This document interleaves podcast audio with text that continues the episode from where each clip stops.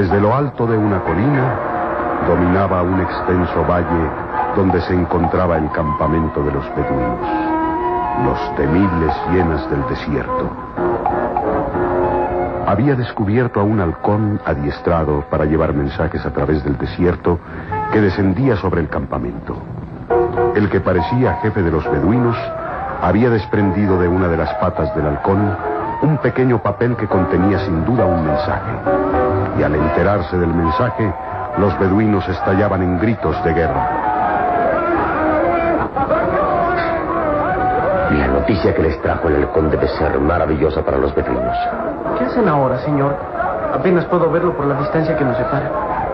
Los azules ojos de Calimán se clavaron tratando de descubrir lo que hacían los beduinos. El que parece jefe de ellos escribe un mensaje en un pedazo de papel y ahora lo inserta en una de las patas del halcón. Oh, sin duda lleva la respuesta del mensaje. Sí, señor. Eso mismo. ¿Y ahora echan a volar al halcón? Tenemos que saber el contenido del mensaje. ¿Y cómo, señor? ¿El halcón levanta el vuelo? Hay que derribarlo. Los azules ojos de Calimán seguían el vuelo del halcón. Había un gesto de rabia y de impotencia al darse cuenta que resultaba imposible derribar al ave, que poco a poco ganaba altura, alejándose del campamento de los beduinos. El halcón va a cruzar sobre nuestras cabezas, pero a una considerable altura. ¿Y cómo derribarlo? Señor, yo puedo intentarlo. ¿Eh? ¿Ves esto, señor? Es una onda. ¿Sabes manejarla? Ah, señor, soy un maestro lanzando piedras. Puedo hacer blanco a 50 varas de distancia. Bien, intenta derribar al halcón. Pronto, antes de que esté fuera de nuestro alcance. Solín colocó un pedrusco en su onda y la hizo girar hasta lanzar un zumbido vertiginoso. Espera un poco. Hasta que quede fuera del ángulo de visión de los beduinos. Si nos sorprenden, estamos perdidos. Apunta bien, muchacho. No falles. Ahora. Hiciste blanco, muchacho. Le di, le di. El halcón cayó mortalmente herido. Vamos hacia él.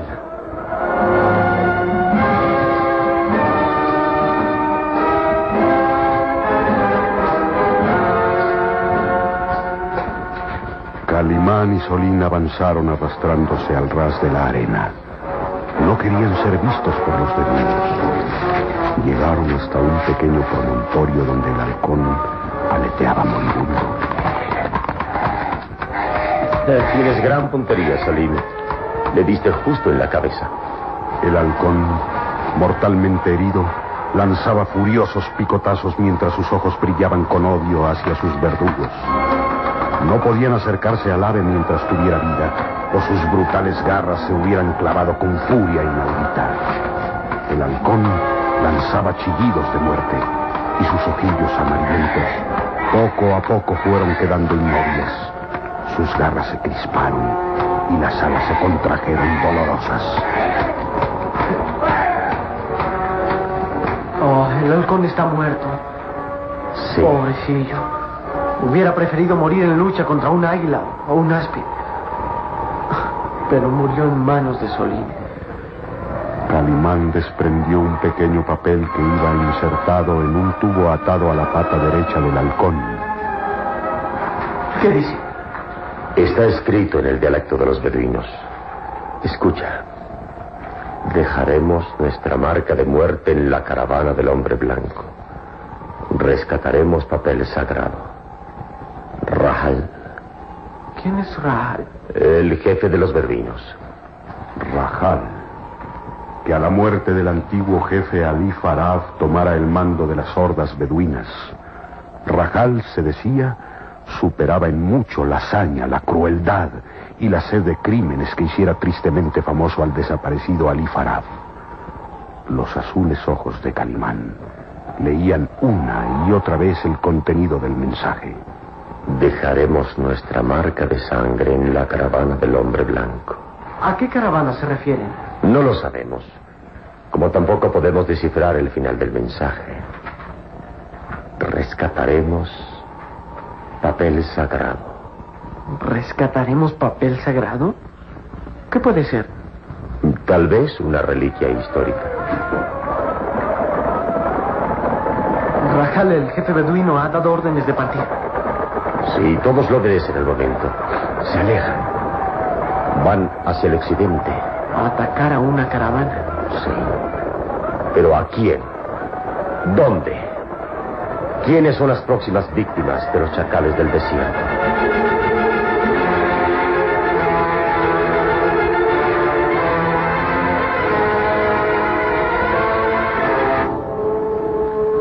Erich von Fraufen, derrumbado sobre un amplio sillón góndola de exquisitas líneas de diseño egipcio, tallado en madera de ébano con incrustaciones de marfil y jade, disfrutaba de los planes trazados.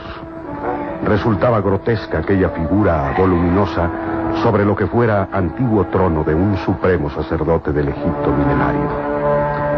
El trono egipcio, al igual que otras joyas que adornaban el recinto, Erich las había sustraído de la pirámide Ramés, ya que él había descubierto tiempo atrás los pasadizos secretos que comunicaban hasta el gran salón de sacerdotes y guerreros del antiguo Egipto.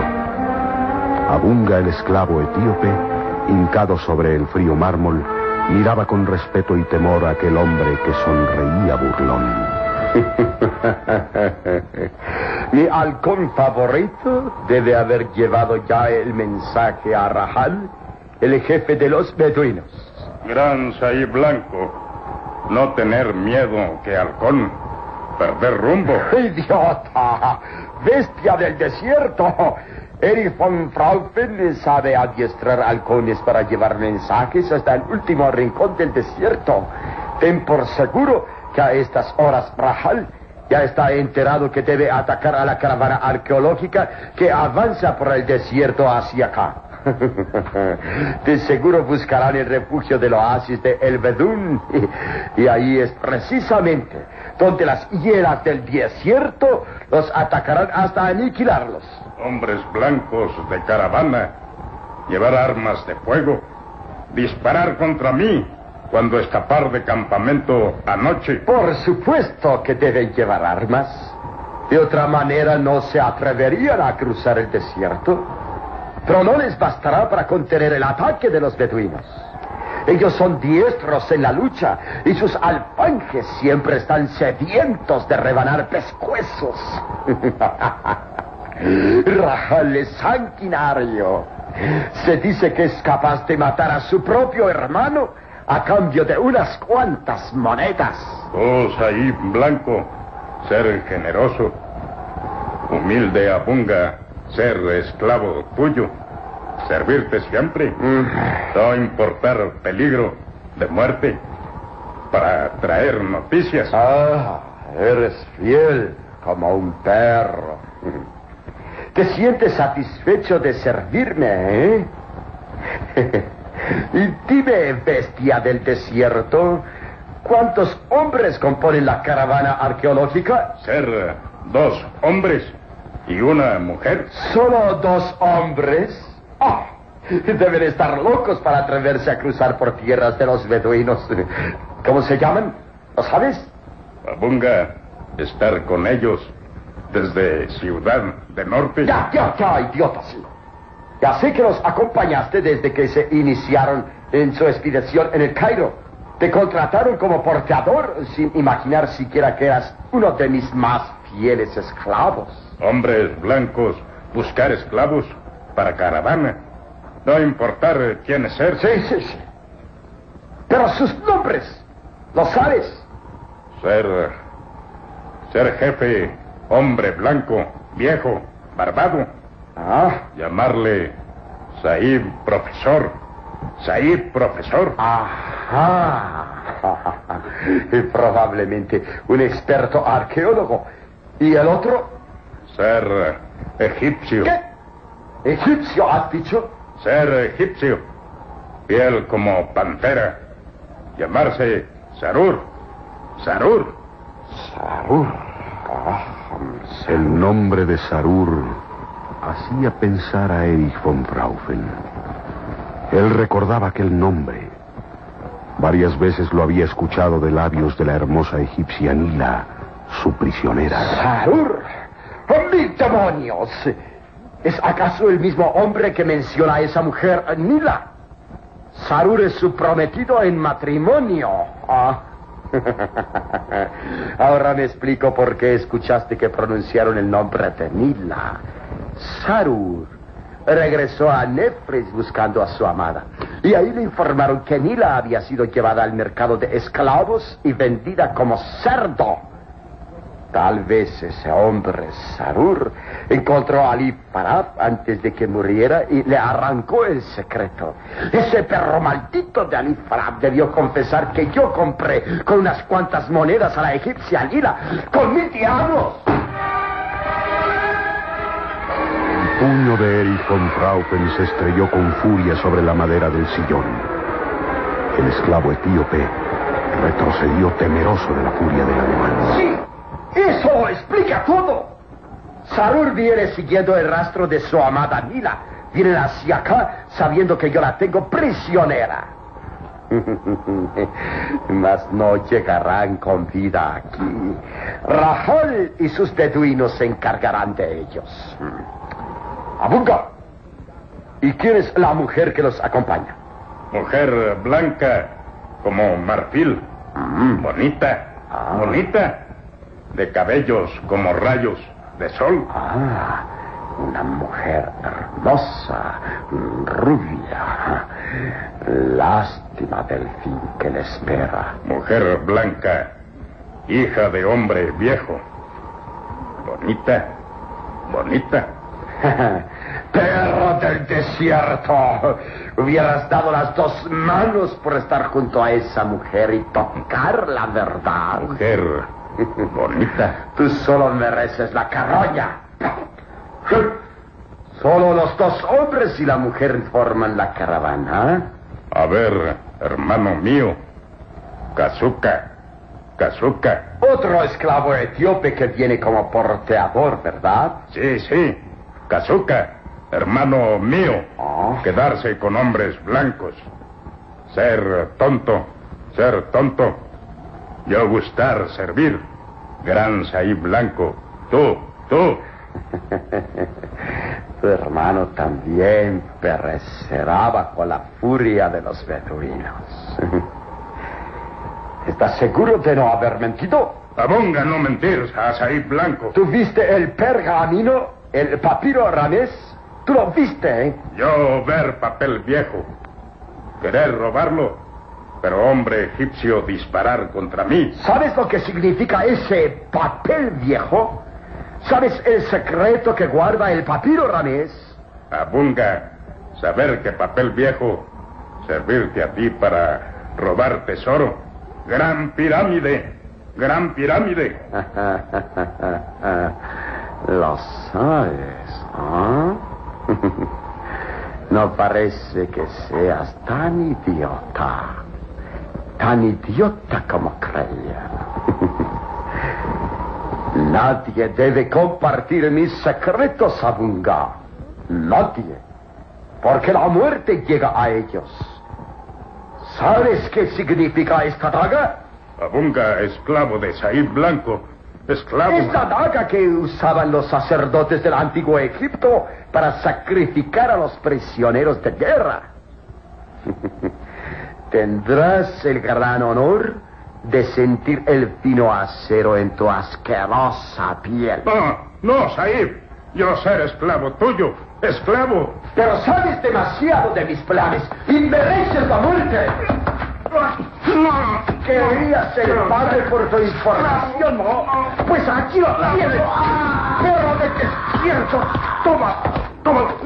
Asqueroso.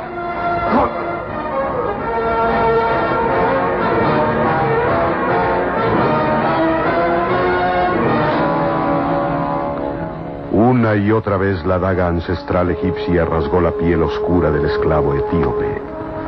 Y una gran mancha de sangre corrió por el níveo mármol.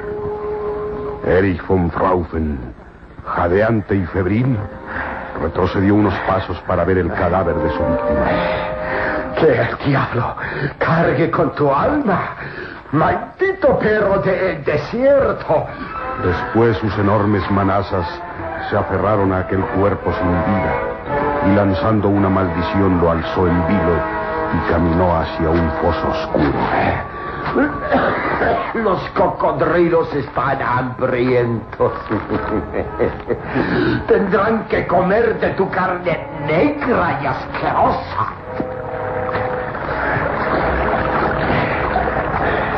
Algo se movía en las cenegosas aguas del foso. Decenas de cocodrilos hambrientos abrían las fauces presintiendo el olor de la sangre. Erich von Fraufen levantó el cadáver del etíope y bruscamente lo arrojó al foso.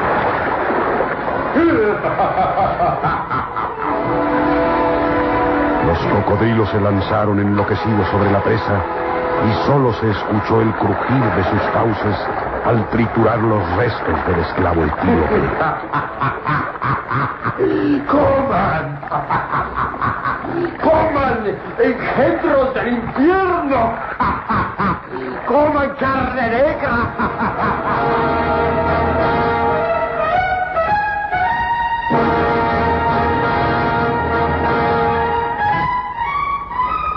Y ahora, ahora esperar que Rahal y sus beduinos maten al arqueólogo, al egipcio Sarur y la bella mujer de rubios cabellos y tez blanca.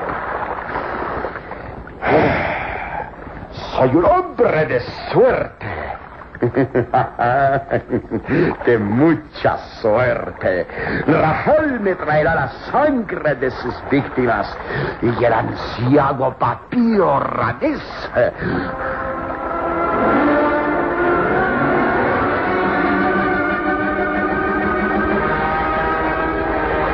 El sol del mediodía caía a plomo sobre el desierto.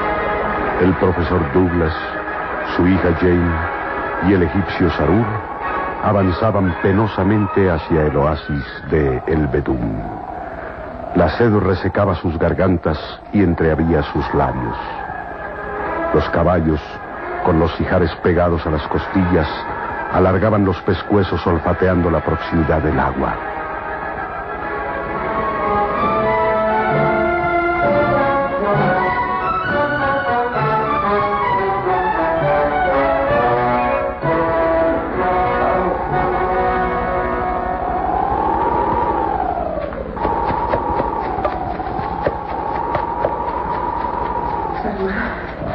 No puedo más. La garganta me arde. No puedo más. Ánimo, Jane. Mire, los caballos olfatean la proximidad del agua. ¿Dónde está el oasis? ¿Dónde, Sarur?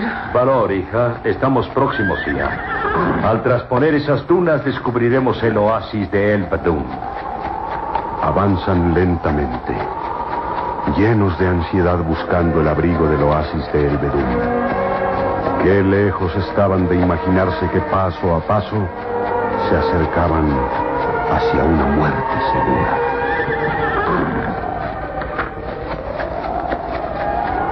Tras las dunas que separaban al profesor Douglas, su hija Jane y el egipcio Sarur del oasis de El Bedún, aguardaban los temibles beduinos. Envueltos en sus albas túnicas, permanecían al acecho, sosteniendo en las diestras los filosos alfanjes. Rajal, el sanguinario nuevo jefe de los beduinos, movía sus ojillos de víbora vigilándolo todo. A una señal, las hienas del desierto se ocultaron tras de unas solitarias rocas porque la caravana diezmada del profesor Douglas se acercaba. Ahí.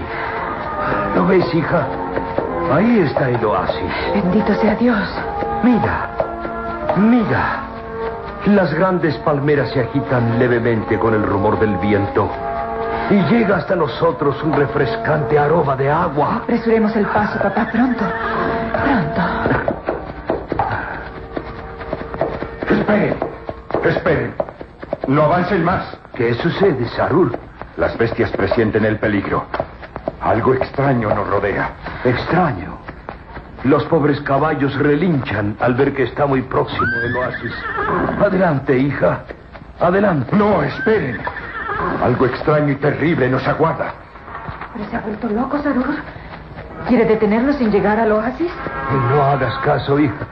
Sigamos, sigamos. Y apenas caballos y jinetes traspusieron las dunas que los separaban, un grito ensordecedor los paralizó.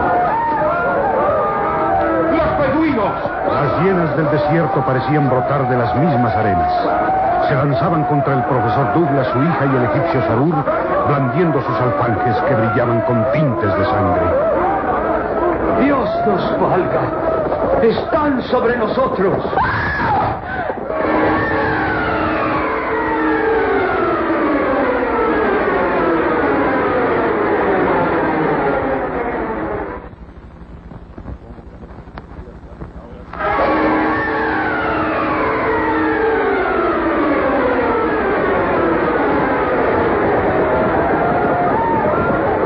Los beduinos se lanzaban como fieras sedientas de sangre. El egipcio Sarur y el profesor Douglas hicieron funcionar sus armas. Es inútil. No podremos conseguirlo. Están ya sobre nosotros. Rajal, el jefe de los beduinos, se lanzó contra Jane dispuesto a descargar un golpe mortal de alfanje. Pero de pronto recibió el impacto de un pequeño dardo sobre la frente y cayó desplomado. Dios mío. Cayó fulminado antes de tocarme como, como si la mano de Dios lo aniquilara. Miren ahí, en lo alto de aquella colina. Un hombre dispara dardos contra los beduinos. Calimán.